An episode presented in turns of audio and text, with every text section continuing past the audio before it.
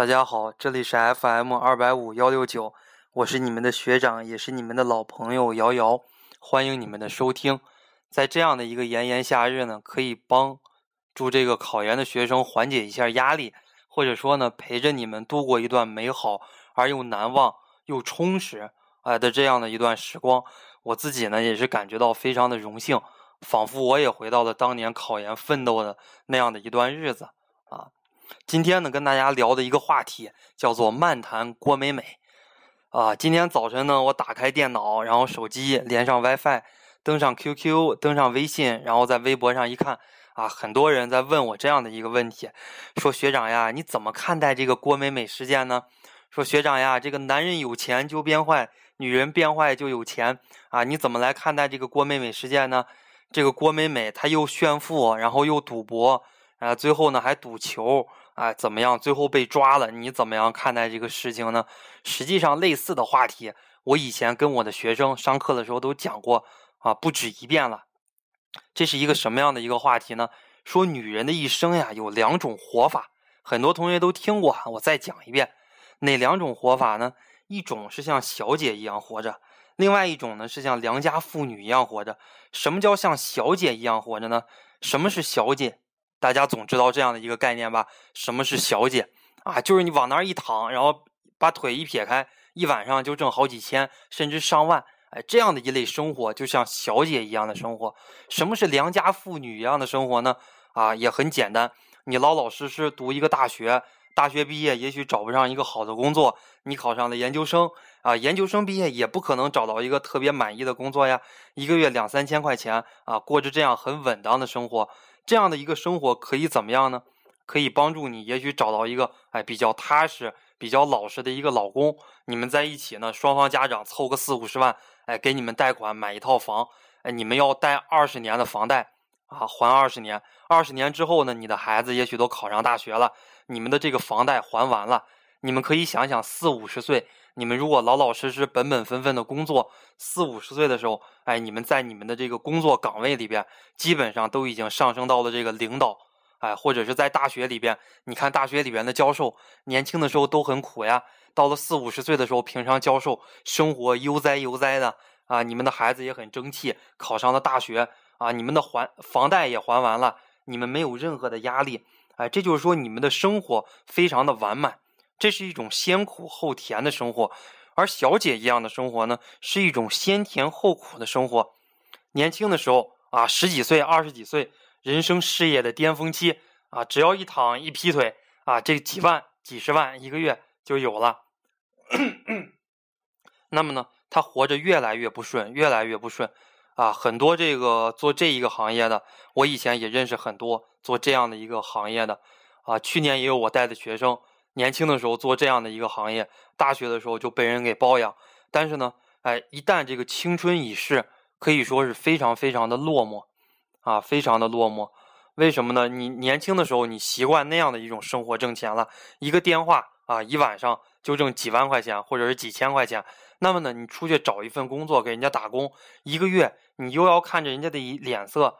啊，又要跟同事之间尔虞我诈、勾心斗角、明哲保身，一个月呢挣个两三千块钱，这样的生活往往，哎，往往小姐她都承受不了。到最后呢，哎，她也不信男人了，也不信这个社会了，哎，什么都不信了。最后她慢慢的生活，她是一个很凄惨的生活啊！不光是身体染上一身病，更重要的是心里边，哎，有了很严重的疾病。这是我跟大家讲女人的这两种生活。最近很多考研的学生问我：“哎呀，学长呀，我考上研究生，能不能找一个很好的工作呢？能不能挣很多的钱呢？我们家庭条件不是太好，家里边呢就想让我挣大钱。哎，学长跟你说，挣大钱是不可能的。你考上研究生就是过像良家妇女一样的生活，老老实实、本本分分、稳稳当当的这样的一个生活，对你的老公也好，对你的家庭也好，对你们的下一代也好。”那么这个社会呢，我们说是一个很浮躁的社会，啊，尤其是二十多岁的女生，可以说这个诱惑很多啊。你们在这儿考研，苦了逼的，对吧？枯藤老树昏鸦，小桥流水人家啊。你看人家那些不考研的女生，长得漂亮的女生啊，找一个男朋友啊，或者男朋友家怎么怎么有钱，给解决了工作，自己一个月可以挣多少多少钱。你看你身边姿色很好的那些女生，被什么煤老板呀、矿老板呀，有的包了啊，一个月就几万、几十万，人家用的是香奈儿的香水啊，拎着是古奇的包包啊，用的是这个 Virtual 的手机，就像这郭美美一样，怎么怎么样炫富。哎，你仔细一思考，哎呀，我的姿色也不比她差呀。哎呀，我的家庭条件也不比他差呀！哎呀，我的各方面学习呀、能力我都不比他差呀！为什么人家就可以过上那样好的生活？那为什么我就在那儿苦逼的，一天学十几个小时考研，考上的研究生也不一定能找到一个好的工作，对不对？现在研究生毕业，你去高校当个辅导员都很难呀。那你为什么就这么苦逼呢？我招谁惹谁了？我不能像他一样吗？哎，这就是看你人生你怎么样来选择，你怎么样给自己定位。尤其是这个时代的女生，确实啊，诱惑很多，女生的这个需求也很多，女生与女生之间攀比的心理也很多。我跟大家不止一次的说过啊，我很了解女生的心思，因为我大学的时候班里边就没有几个男生，基本上都是女生。整个系我当学生会主席，二百五十多个人，二百四十多个女生。上了研究生，我当年级长，一个年级二百三十多个人，二百多个女生。所以说，对于女生的心理把握的还是比较透的啊。这个我还经常读那个什么卡卡纳林的这个女性心理学，而且我辅导的考研学生几乎百分之九十九吧，全都是女生啊。对于女生这样的一个时代，这样的攀比心理，我还是很懂的。那么听这段音频的男生就说啊，男生不也是一样吗？啊，他的确，男生也是一样。二十多岁的男生确实这个社会诱惑也很多。啊，二十多岁的男生，你看着人家开的保时捷卡宴，看着人家开的路虎啊，开的豪车，然后旁边坐的这个美女，你也感觉到很心动，对吧？我同样，我是一个男生，我每次看人家开着路虎，然后自己长得又胖又矬啊，这个怎么怎么样，满脸满脸这个麻子，用南方话说，旁边坐了那么一个高挑、那么苗条啊，那么一个风情万种的女子啊，我平时我也很羡慕，但是呢，羡慕归羡慕。这个诱惑很多，包括我身边的这个学生啊，我身边的这些朋友啊，放假了，大家一聚会啊，一问干啥呢呀？说瑶瑶你干啥呢？我说我还在读书呢。哎呀，你还读书呢？我儿子都快打酱油了啊，你还读书呢？然后就跟我说怎么怎么样，这些年高中毕业没有读大学，自己开了一家什么什么公司啊，找了一个怎么好的老婆。都已经生孩子了，房子、车子、票子，现在已经很多很多了啊！不光女生会心动，同样，我作为一个男生，我听的这些，我也会心动。我高中的时候，我不比他差呀，我家庭条件不比他差呀，我年龄，包括我任何方面，我的能力啊，这个我都不比他差呀。凭什么人家就这么成功？那我就苦了逼的，每天我坐在电脑前十几个小时，我回答考研学生的这个问题，百分之九十五以上的问题都是免费回答。啊，就没有什么回报这样的回答，我招谁惹谁了？我凭什么现在过着这样这样的一种生活呢？这就是说，如果你给自己定位不清的话，啊，无论是男生也好，女生也好，你都会走向一条不归路。就像郭美美那样的啊，年轻的时候靠着自己年轻貌美来卖身，然后呢，这个挣到一些钱以后啊，开始赌博，然后开始赌球。啊，开始怎么怎么样，被煤老板、矿老板开始包，哎，最后呢，走入了这个监狱，哎，这是人生的一条不归路。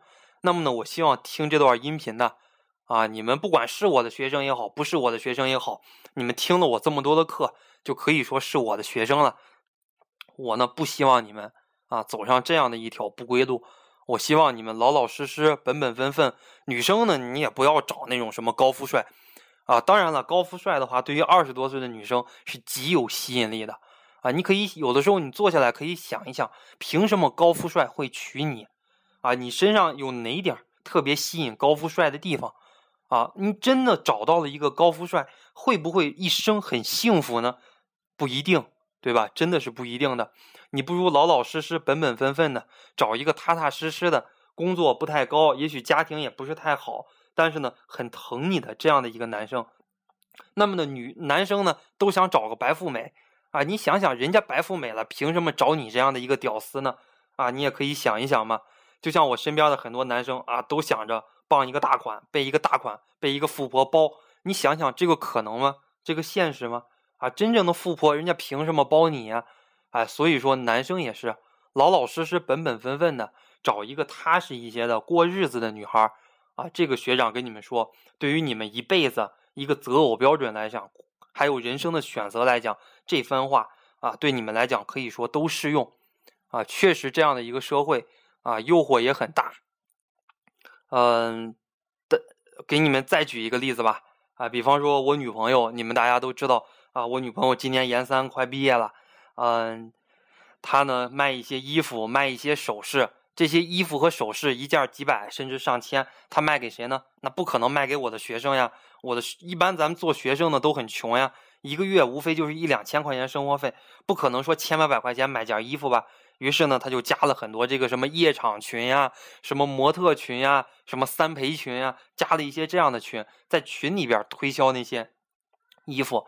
那群里边这些女生呢，啊，基本上都是一夜几千，甚至于上万这样的一类女生，就是学长所跟你们说的，哎，像小姐一样的生活，随着年龄的增长会越来越落寞。啊，人生嘛，就是要前半辈子很吃苦，后半辈子呢就少吃苦。我的父亲经常跟我说过的一番话啊，人你如果怕吃苦，你这一辈子都会吃苦；你如果不怕吃苦呢，你吃半辈子苦。我的父亲就是这样的。我父亲今年五十岁了，八月十九号啊，五十岁的生日。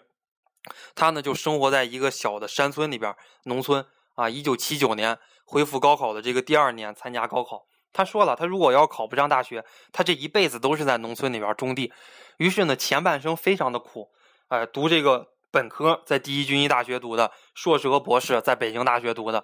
呃，现在呢，在这个当然现在已经退休了哈，五十岁就早早的退休了，在一些这个外国人开的医院里边啊当主任，收入这个待遇也是非常非常的不错的。